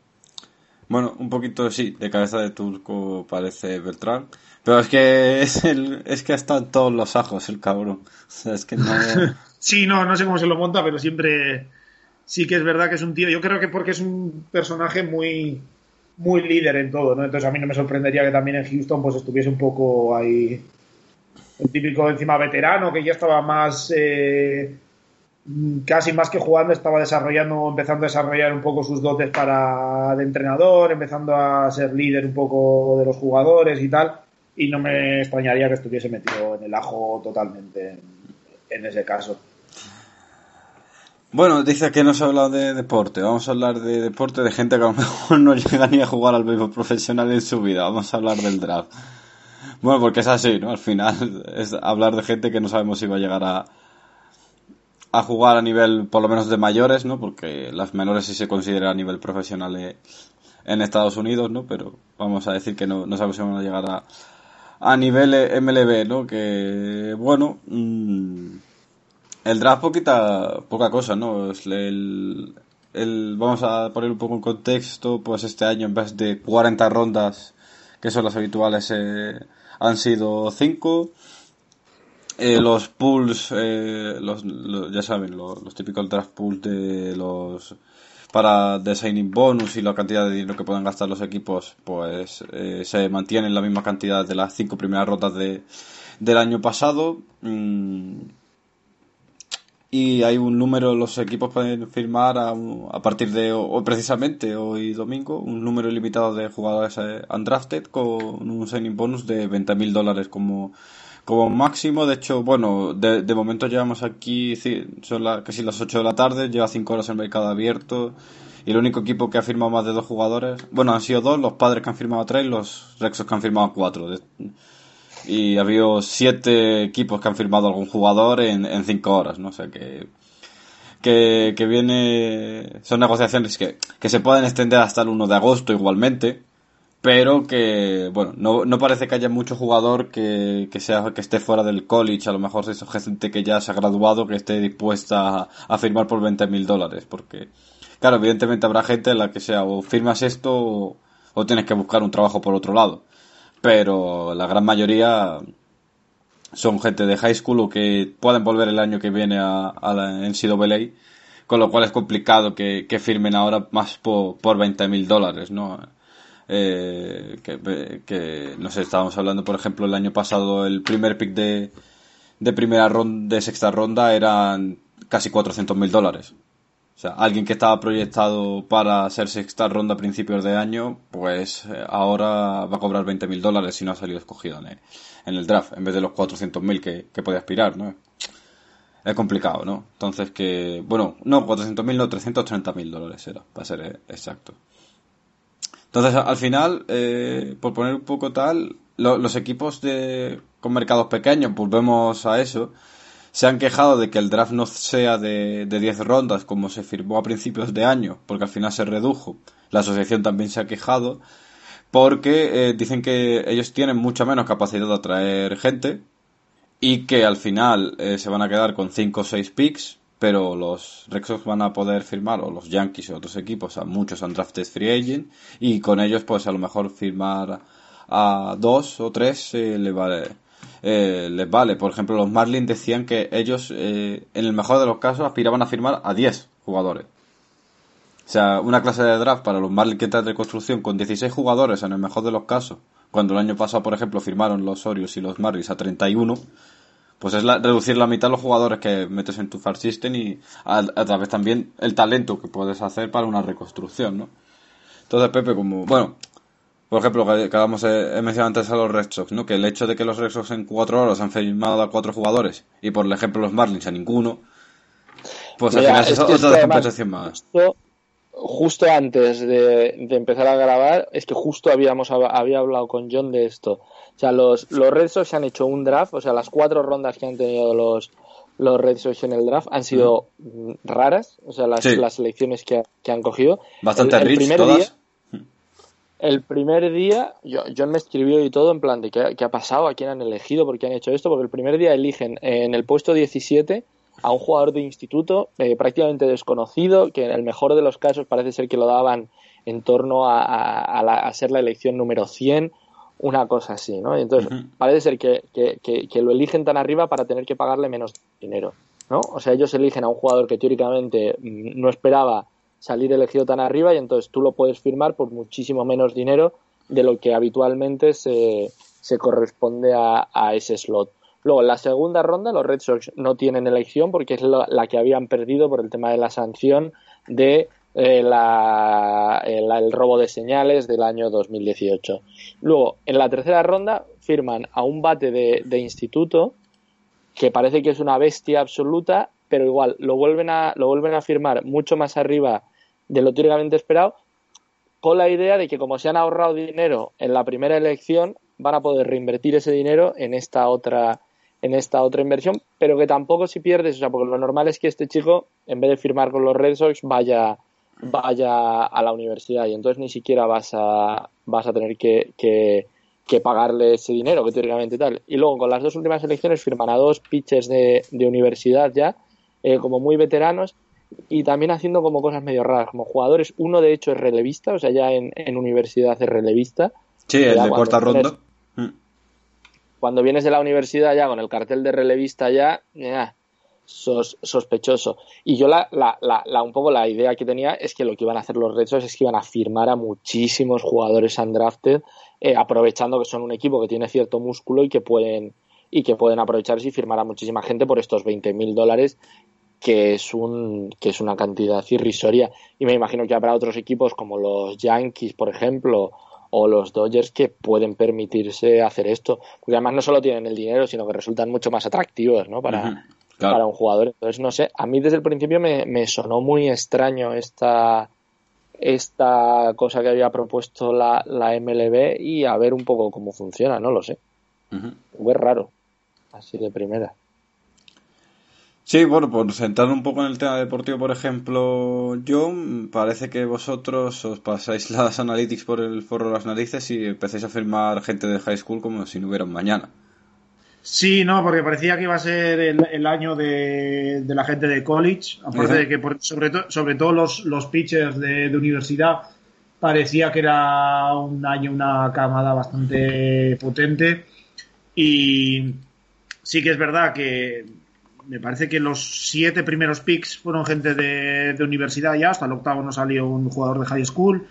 Y primero porque los, los aparte de que son más seguros, o sea, están más cerca de empezar a rendir el primer equipo, también son más seguros porque ya han jugado contra rivales de más calidad, hay más información sobre ellos, se les conoce mejor. Eh, luego, por ejemplo, ahora pasará seguramente los undrafted van a ser la inmensa mayoría de, college y seniors de college que no van a tener otra opción más que, más que firmar. Pero bueno, los Mets eligieron a un. Y yo pensaba que los Mets también, porque tienen la mayoría de sus prospectos principales, están en, en las categorías más bajas de, de, las menores, son muy jóvenes todavía. Entonces pensaba que iban a ir más por algo de, de universidad y sobre todo lanzadores de, de, universidad. Pero bueno, se han sacado a un. a Pete Crow Armstrong, un outfielder que sobre todo parece un defensa espectacular para, para el centerfield. era un, tenía un apalabrado con Vanderbilt, me parece, pero supongo que le pagarán bien y se quedará. Y luego lo que han hecho ha sido, en, el año pasado le salió bien, eh, el año pasado estaba Matthew Allen, que cayó a tercera ronda, pero todo el mundo decía que era eh, un candidato a ser elegido en, primera ronda y los Mets eh, ahorraron dinero en otras rondas para poder firmarle, salió bien. Y este año lo que han hecho es ir a por seleccionar en segunda ronda a JT Ginn, un lanzador que hace, me parece, dos tres meses tuvo, le hicieron un atomillón, con lo que cayó un poco, pero ya el año pasado le eligieron en primera ronda los, los Dodgers, que no le consiguieron firmar, se decía que si llega a estar sano hubiese podido salir en el top 10 Pero bueno, los Mets se la han jugado un poco a decir que como viene con la Tomillón, pues igual no se arriesga a esperar otro año y no volver bien y tal y firmar por, por más di, por dinero ya. Y lo que han hecho luego ha sido coger a partir de la tercera ronda, porque tenían dos picks en segunda ronda, a partir de tercera ronda coger jugadores más desconocidos para ahorrar dinero y poder pagar más a, a. Entonces, pues veremos si se lo han jugado con un par de jugadores de, high school, me parece. Eh, veremos. Por lo que he leído, hablan muy bien de él, de que sobre todo en defensa para el center field, que es una una máquina, hasta con las selecciones de Estados Unidos en todas las categorías inferiores.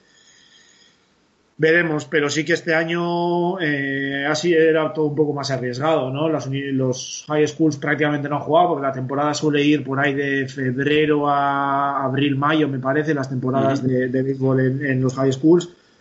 Este, como viene de California, de la zona de Los Ángeles, me parece. Eh, sí pudo llegar a jugar algo y los Mets le vieron algo, pero eh, ha ido en contra un poco de la tendencia. ¿no? Los, los, jugadores de high school muy claro lo tenían que ver los equipos para, para, ir a por ellos, sobre todo en primera ronda. Claro. Bueno, al final, no sé, desde el punto de vista deportivo es que tampoco podemos hablar mucho más, pero sí es verdad que ha sido un, un, un, draft raro, ¿no? En general, por ejemplo, los, los Red Sox que, que no, los White Sox, perdón, que han firmado eh, pues eh, cinco pitchers en sus cinco primeras rondas, ¿no? Eh, han firmado a dos a dos jugadores que eran Jared Kelly que estaba en el top 10 y Garrett Crochet que también estaba en el top 20 en los dos primeros picks y al final pues han decidido mm, en los últimos picks por, por escoger a gente que ni siquiera estaba rankeada, que era muy desconocida, para ahorrarse dinero, ¿no? Como que al final el, el draft de este año eh, pocos equipos han decidido dar profundidad y coger a, a seis o cuatro posibles jugadores, sino como que la gran mayoría, no sé, Pepe, que se, han centrado en uno o dos jugadores y que eso te salgan bien, ¿no? Los que tú tienes muy claro que pueden triunfar o que pueden avanzar en tu Far System, pero el resto como que, que te da un poco más igual, ¿no? A ver, yo, yo me imagino que esto estará muy, estará muy relacionado con, con, quiero decir, es que, joder, las, hay unas incertidumbres brutales en cuanto a las menores, ¿no? O sea, eh, se está hablando de, de, que se van a reducir equipos en las menores, entonces teóricamente te sobrarían, te sobrarían jugadores. Luego al mismo tiempo puedes elegir entre comillas, puedes haber eh, seleccionado menos jugadores interesantes en, en lo que es el, el, draft per se, ¿no? Que ha tenido uh -huh. cinco rondas, porque luego vas a tener la opción, ¿no? De ir a esa especie de, de mercado eh, alternativo que va a haber, ¿no? Con todos los jugadores que no han sido drafteados y te vas a poder hacer con muchos. Eh, luego, claro, los equipos, yo no sé hasta qué punto, ¿no? Y volvemos un poco a lo de antes, hasta qué punto es ético mmm, firmar a nuevos jugadores para que entren en tu, en tu organización cuando estás despidiendo a otros porque teóricamente no los puedes pagar. Pues me imagino que habrá equipos que a lo mejor en ese sentido no quieren firmar nuevos jugadores y lo que están teniendo que hacer es echar a otros. No lo sé, a lo mejor estoy siendo demasiado eh, inocente, ¿no? Pensando, pensando que los equipos van a razonar también de esta manera. Pero bueno, que yo creo que está siendo una, o sea, ha sido un draft muy particular. También creo que le estamos dando al draft más vueltas de lo que le damos normalmente porque no tenemos no mucho nada. más de lo que hablar. Claro, porque esto normalmente te pilla en mitad de la temporada y el draft de la NFL, de la MLB, Sí, pues está- pasa así un poco muy... quién va a ir al All-Star que a ver quién va a firmar. Claro, claro. Entonces, bueno, no sé, tampoco me, ¿no? me lo cogería yo esto con papel de fumar, ¿no? Ah, no, no, evidentemente, pero es por, no sé, comentar al final, ¿no? Como que eh, el contexto, ¿no? Lo, que equipos que, por ejemplo, los Marlins han cogido a seis pitchers. Mm. No, Yo eso creo que tiene sentido, yo creo que eso en la MLB funciona mucho. Muchas veces yo creo Mm. que los equipos de la MLB draftean un poco, por ejemplo, creo que los Yankees han escogido solo, o no solo, pero como a muchos bates zurdos, ¿no? Por ejemplo. Yo dos creo que bates zurdos, sí. Sí, ¿no? Que coges un poco así al tuntum porque lo que quieres, ¿no? Pues los Marlins y los White Sox lo que querrán es desarrollar pitchers y dicen, pues cogemos a seis y malo será que al menos uno no se nos convierta en un relevista, ¿no? Claro. Y los Yankees con esto de los bates zurdos, pues igual, ¿no? Pues necesitamos un bate zurdo, pues malo será si cogemos dos o tres que no haya uno que eh, sea medio, ¿no? Medio No, claro. Pero como Hombre, que... sí. se- Sí, sí, sí, yo... No, no, iba a decir que sí que fue, bueno, tú lo sabrás, Adrián, en el, el segundo pick que tenía Baltimore sí que fue un poco sorpresa lo de Mm. Gesto Kierstad, Sí, que eso se más... decía más en torno al pick 10, o sea, era top 10, pero más final del top 10, porque dicen que precisamente el bate zurdo en, en Camden Yards, pues que podía sacarle provecho. No sé si... Sí, ¿no? Que eh, ese tipo de estrategias muchas veces, aunque muchas veces en MLB se dice que se selecciona más el talento de hay, que haya, ¿no? El jugador con más talento, ese tipo de cosas muchas veces se tienen en, Mm. cuenta cuando tienes dudas o tal, pues se suelen tener en cuenta. Claro, al final es escoger un poco lo que crees que en un futuro te viene mejor y no hay tanto bate. Y los últimos años los Orioles han, han decidido firmar mucho gente zurda. De hecho, bueno, de la de los últimos cuatro bates de primera ronda, los cuatro son zurdos. Es como que, bueno, estamos escogiendo a... El año, eh, el año pasado a Rochman en el, en el 1 ya le han dicho que, que es, eh, su inbater, pero que quieren ponerlo en, el lado zurdo sí o sí, eh, con, con este señor también, como en Castle hace cuatro años lo mismo, ¿no? Como que es un poco la tendencia de, de los clubs. Ya no solo sigue ahorrarte dinero o no, sino que piensan en que, bueno, pues no tenemos a un bate zurdo, pues si podemos sacar dos de 30 que hemos desarrollado, pues oye, pues de- pasas de tres años de no tener ninguno a tener dos. eh, como bueno.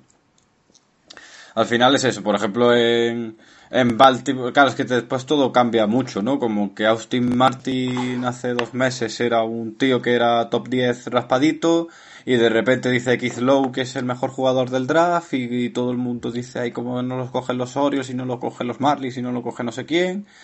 Dice, porque es que. Y que Tolkerson hace un mes era. Bueno, cuando empieza la temporada era Dios en la tierra y que mm, el que no lo pille eres imbécil. Y de repente ahora, pues eso ha pasado con, Austin Martin, ¿no? Como que los. La, la narrativa que había con Tolkerson en los. que ha sido el pick 1 de los Tigers era que no valía ese pick 1 porque era un jugador de primera base, sin defensa, que, que tenía mucho poder y que eso, analíticamente, el, el valor que tiene es mucho menor que el que pueda tener un centerfield que haga contacto, por ejemplo, como Austin Martin, ¿no?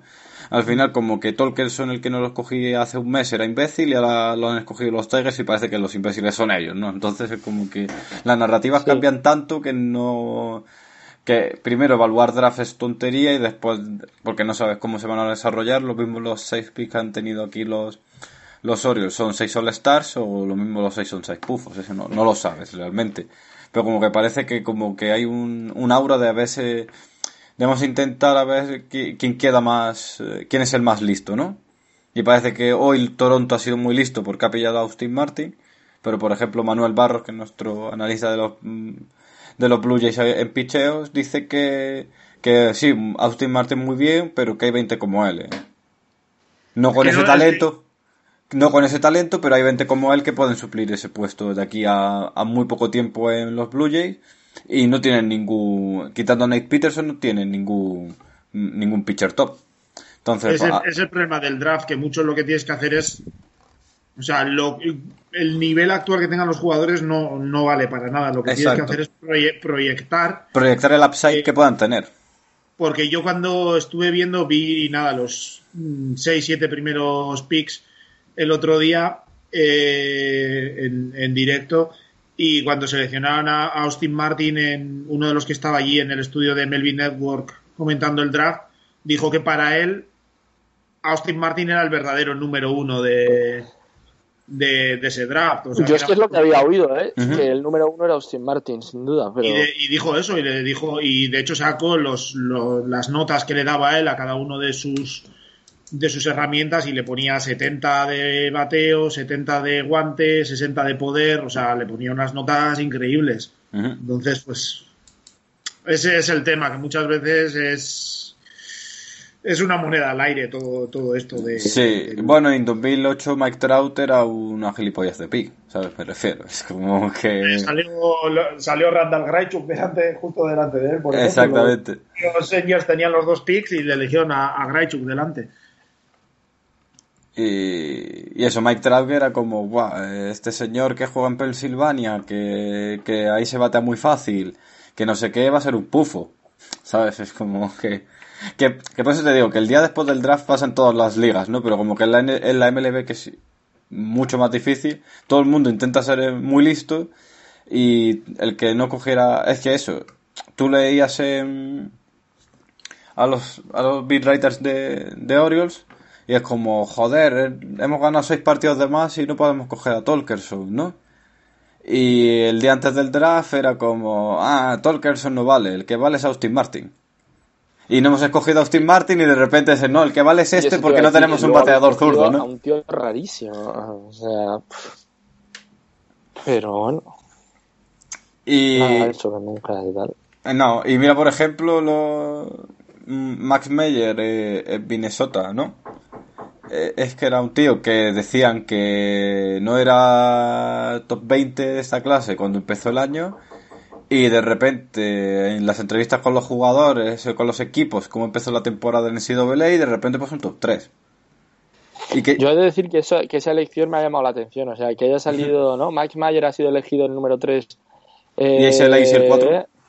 Los Marlins y Asa Lacey que yo es el pitcher que me había que me, yo, yo es el único jugador que le había prestado algo de atención de este draft y que me había dejado me había flipado eh y que hayan elegido antes a Max Meyer antes que a, que a Lacey. Lacey lo proyectaban como el número 3 y había quien decía que lo mismo salía más arriba del número 3 y al final ha caído al 4 que bueno no es mucho pero, lo visto estaban cuando vieron que les llegaba Lacey estaban dando saltos de alegría porque no se lo creían, porque estaba. Sí, sí. la, mayoría de, mock drafts que había visto yo salía Torkelson primero y, Lacey segundo, como mucho en alguno tercero, pero que no, no iba a durar más. Yo que lo busque la gente, que hay, hay un par de vídeos en YouTube, es que parece, o sea, tú le ves lanzar y parece que podría estar lanzando ya en las mayores, ¿eh? O sea, a mí me parece una locura, pero bueno. Sí, de hecho, de Lacey decía que podía ser un tipo caso Berlander, ¿no? Que estuvo Berlander año y medio en las menores y que podía ser algo así, que, a lo mejor en final de 2021, principio de 2022, podía estar ya lanzando en mayores. Estaba ya, ¿no? Sí, sí, eh. vamos. Tú cuando le ves la bola rápida y la slider parece un tipo que está ya... La slider sobre todo debe ser mm, monumental. parece que está listo. No, pero mira, por ejemplo... Es zurdo. Claro, es zurdo además, o sea que eso tiene mucho más valor, por ejemplo. Mira, por ejemplo, eh, Hancock, ¿no? Eh, decían que cuando empezó el proceso pre-draft era el número uno, claro. De hecho, la gente, digo, hablo de Orioles porque es el 2 y es lo que conozco yo, ¿no? Eh, decían, mmm, buah, se la van a jugar con un pitcher porque, a ver, para que nos entendamos en métodos analíticos, lo que más funciona es el bate de college, después el bate de high school después el pitcher de college y después lo último que menos funciona es el pitcher de, high school, ¿no? Entonces lo que decían es, ah, vale, dan, eh, que cojan los Tigers a Hancock en el 1 y nosotros tenemos a Tolkerson, a Austin Martis en, el 2, que, que los listos vamos a ser nosotros porque analíticamente nos da la razón, ¿no? Eh, empezó fatal la temporada Hancock, eh, decían que estaba lesionado, que era un poco que tenía complicación en el hombro, que no sé qué tal, y le cae a los, a los Mariners, ¿no? Para mí Hancock, quitando Lacey, eh, es que estaban muy parejos a nivel. en un mundo normal casi que sean uno y dos. Y le llega a los Mariners que no se lo creían, ¿sabes? como hace tres meses le preguntas a los Mariners que te llega el mejor jugador del draft, el que estaba proyectado en aquel momento como mejor jugador del draft, y, y se ríen de ti, pero al final, entre lo, que busca cada equipo y cómo va a evolucionar el proceso pre-draft, que en otro caso ni siquiera ha existido en este, este año, pues imagínate cómo va a evaluar ahora en un, draft. Sí, eso me lo comentaba también John antes, que hay muchos equipos, ¿no? Que digamos que han tenido que, se han, se han presentado al draft un poco con los deberes a medio hacer, ¿no? Porque sí eh, los jugadores de, de, ¿no? de, de, los estados, digamos, más fríos, donde la temporada empieza un poquito más tarde, pues eso, que los scouts ni siquiera habían tenido tiempo de ver mucho a esos jugadores y pues que hay equipos que han elegido un poco así al, al tuntún, ¿no? Sí, de hecho, por ejemplo, después está el caso antagónico que son los padres, que tenían un draft board de cada ronda y que quitando la, la tercera ronda que le llega Cole Wilcox, que era un tipo que no tendría que haberte llegado por calidad, ¿no? Por talento a esa tercera ronda. Eh, tenían que ellos con el pick 8 iban a coger a este jugador, con el 34 a tal, con el 45 a tal, me lo explicó Aitor el otro día. y era como tenían ya decidido lo que iban a firmar sí o sí, eh, que lo tenían negociado incluso casi los signing bonus con los jugadores, se han ido a por eso. O sea, se han centrado en vez de hacer un scout enorme, han dicho qué jugadores nos gustan, encajan con nuestro sistema, con nuestro, lo que pueden batear y lanzar en Petco. Y han cogido a esos cuatro o cinco tíos, lo han analizado en profundidad, a tope, y ya han hablado con ellos de signing bonus y demás. O sea que, y después, por ejemplo, los Rockies que, que se encontraron a Zach Bain, eh, casi que los cogieron por, ah, es que este dicen que es muy bueno. Y, ¿sabes? Y dijeron, no, es que este tío sí es un, es un top 5 y nos ha llegado al 9. Pues, pues este mismo, ¿sabes? Ya. Sí, no, es, la verdad es que este año era todo un poco más, más raro, ¿no? Eh, mucha menos información de los equipos, mucho menos scouting. Y yo, quizás dentro de 4 o 5 años, pues estaremos viendo más eh, los cinco primeros picks que han sido bust, eh, y luego jugadores han drafted de repente una estrella que está en el All-Star y no sé qué, y cosas, cosas de esas. Claro, ah, mira, por ejemplo, de Grow, que fue sexta ronda, ¿sabes? O sea, este año no habría sido, habría sido Free Agent, por ejemplo. Sí, no, de eso siempre, todos los años hay alguno que te sale Exactamente. Pero bueno, o sea, y este año más, porque son más jugadores los que van a salir fuera de, de draft. Bueno, mm, llevamos ya, vamos a ver, una hora cuarenta. O sea, no sé si yo por mí no tenemos más temas. Si queréis comentar algo en plan, no tiene que ser de béisbol, sino así en plan general de, de, la, vida, de la vida y tal. Nada, eso, no, yo creo que nada, ahora es esperar a que mañana de repente lleguen a un acuerdo o algo, cambie todo el este, pero bueno. Y que esto, que la primera hora del podcast nos sirva, venga, señores, para adelante. No, más que, más que dar un acuerdo que Manfred tome la decisión. Sí, eso, que diga, se juega el día tal, el día 10, todos a jugar y hay 53 partidos y... Y, y full salaries y para adelante. Y nada, veremos a ver. Sí. Al final, yo creo que eh, todos están poniendo la pelota de Manfred. De hecho, cerrando el draft, pero no del todo.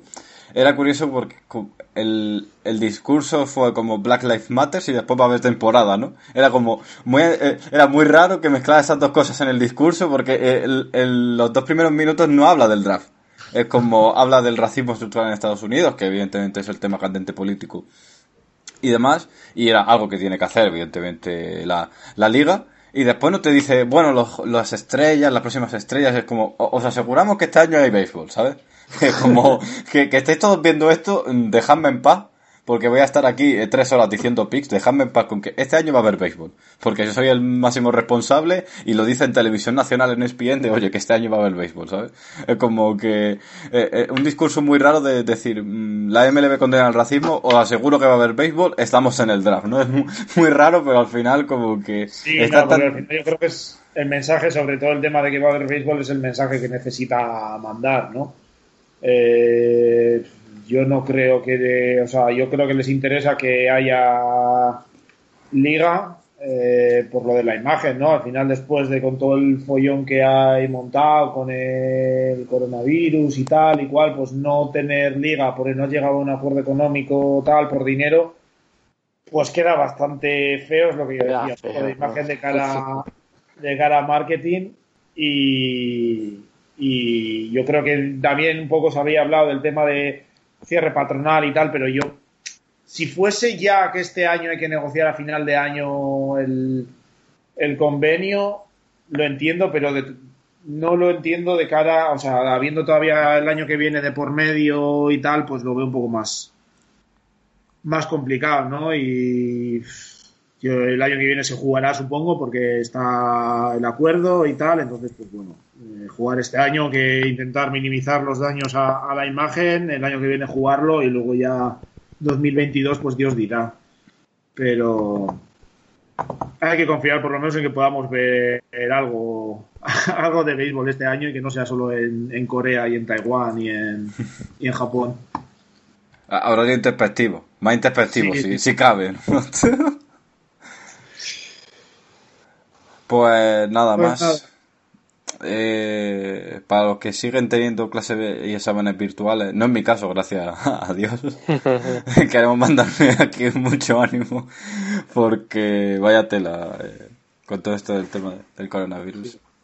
Que estudien mientras nos escuchan, lo único. Eh, exacto, eh, claro, exacto, que vayan estudiando. No pongáis esto mientras estáis haciendo un examen, si alguien lo está haciendo, aunque eh, es un aviso al final de podcast, pero bueno, no, no lo hagáis, no, quitaros esto mientras Seguramente no lo hagan porque no van, no van a tener nada que les sirva de ayuda para aprobar el examen. Entonces, claro, derecho financiero aquí no estamos dando. Eh, abrir los grupos de WhatsApp, pero no podcast de bases robadas. O, o, sí, no hagáis trampas. No, no, sé cuál es el mensaje que tenemos que, que difundir aquí. Pero bueno, nada, esa gente. Y eh, mucho ánimo. Y me ha dicho Ángel que demos las gracias a todos los que han estado trabajando durante el coronavirus, porque a él también le toca, que él está trabajando y tal, que, que sí, que nosotros, que, que ya ha terminado, que ya va a terminar el estado de alarma, desescalada, que, que estamos teniendo liga, que va a haber NFL, que va a haber MLB, que va a haber NBA. Que va a haber MLB la prometió Manfred, no lo prometo yo, eh, que conste. Que, que, va a haber NBA, que va a haber NHL. Por ejemplo, este fin de semana ya hay NASCAR con público. O sea que eh, todo lo que, que, poco a poco vamos a volver a la, normalidad, pero que no se nos vaya ninguno la, la cabeza, no nos vayamos a, a Estados Unidos a ver béisbol, que no toca, ya tocará en un futuro, pues lo que me ha dicho Ángel, yo damos las gracias a todos los que los que han trabajado, a todos los que no han escuchado, incluso los que hayan estado escuchando no haciendo un examen, aunque no, no haya servido de, de ayuda y nada, eh, nos emplazamos en el, en el próximo podcast que lo, digo siempre, pero es que puede ser mañana si hay acuerdo de liga, puede ser dentro de un mes, porque, porque no sigue habiendo liga. Eh, estamos igual desde, desde el, primer podcast que grabamos, que fue como el, el 1 de abril, estamos igual. Eh, que, en fin, hablaremos más y largo y tendido cuando haya liga, pero es que no hay liga. Entonces, cuando ya nos comprometemos cuando haya liga, hablar largo y tendido. Hasta la próxima.